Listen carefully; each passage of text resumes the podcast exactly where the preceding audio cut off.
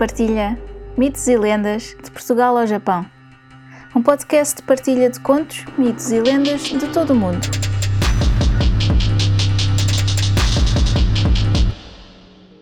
Uma nota antes de começar. Todos os contos, mitos ou lendas têm versões ou variações. Esta versão que vou contar é só uma das muitas que foram passadas de geração em geração. Pode não ser a versão que conhecem, mas espero que gostem. Eu sou a Luna Kirsch e sejam muito bem-vindos ao Luna Partilha Mitos e Lendas de Portugal ao Japão. Encontrar lendas dos tempos dos lusitanos não é fácil. Tudo o que nos chega é somente o que não foi esquecido na oralidade dos nossos antepassados celtas, para não falar nas adaptações que os cristãos fizeram ou até mesmo que apagaram de vez. Esta lenda foi retirada do site lendário.org no ar gemela. No ubérrimo vale do rio Zézer, no limite da freguesia de Barco do Conselho da Covilhã, existe um monte ou cabeço de elevadas proporções, com algumas centenas de metros de altura, chamado Argemela, de onde se pode desfrutar panorama extenso e soberbo e a cujo nome anda ligado à curiosa lenda. Esta lenda tem duas versões, com dois diferentes vilões, numa os mouros e na outra os romanos.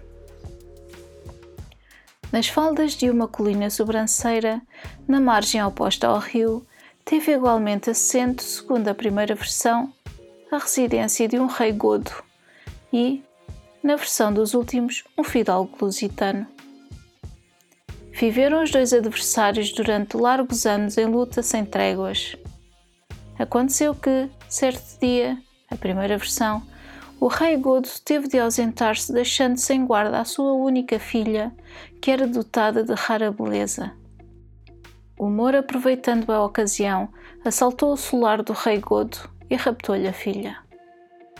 Este, ao regressar e ao dar pela falta da filha, jurou vingar-se, o que, em verdade, jamais conseguiu constando-lhe que a filha fora morta e ouvia vagamente os seus gemidos, sem que pudesse precisar onde ela se encontrava, dizia lamentando-se: No ar geme ela. Este desabafo doloroso do pai deu por assimilação Argemela, nome que, ainda hoje, e como se disse, é conhecido e designado o monte. Segundo a outra versão, ainda mais curiosa, de que fizeram eco Pinhal Leal em Portugal antigo e moderno. Vizinha do monte ocupado pelos romanos, vivia uma linda moça lusitana que tinha o seu casamento ajustado com um dos mais destacados lugares tenentes de Viriato. Na véspera do casamento, os romanos conseguiram raptá-la, procurando forçá-la a revelar notícias respeitantes ao noivo e a guerra que se travava entre eles e os lusitanos. A heroica moça resistiu a todos os maus tratos ao ponto de morrer queimada sem que revelasse, fosse o que fosse, contra os seus.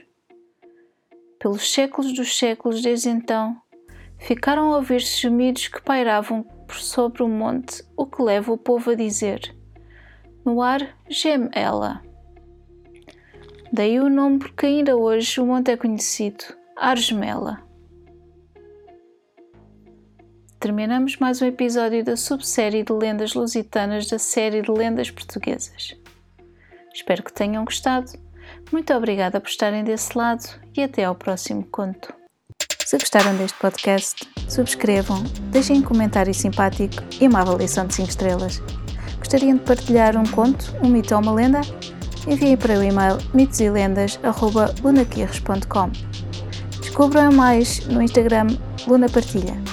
Podem apoiar este podcast através do PayPal ou comprar um café. Vejam os links na descrição. Muito obrigada e até ao próximo conto.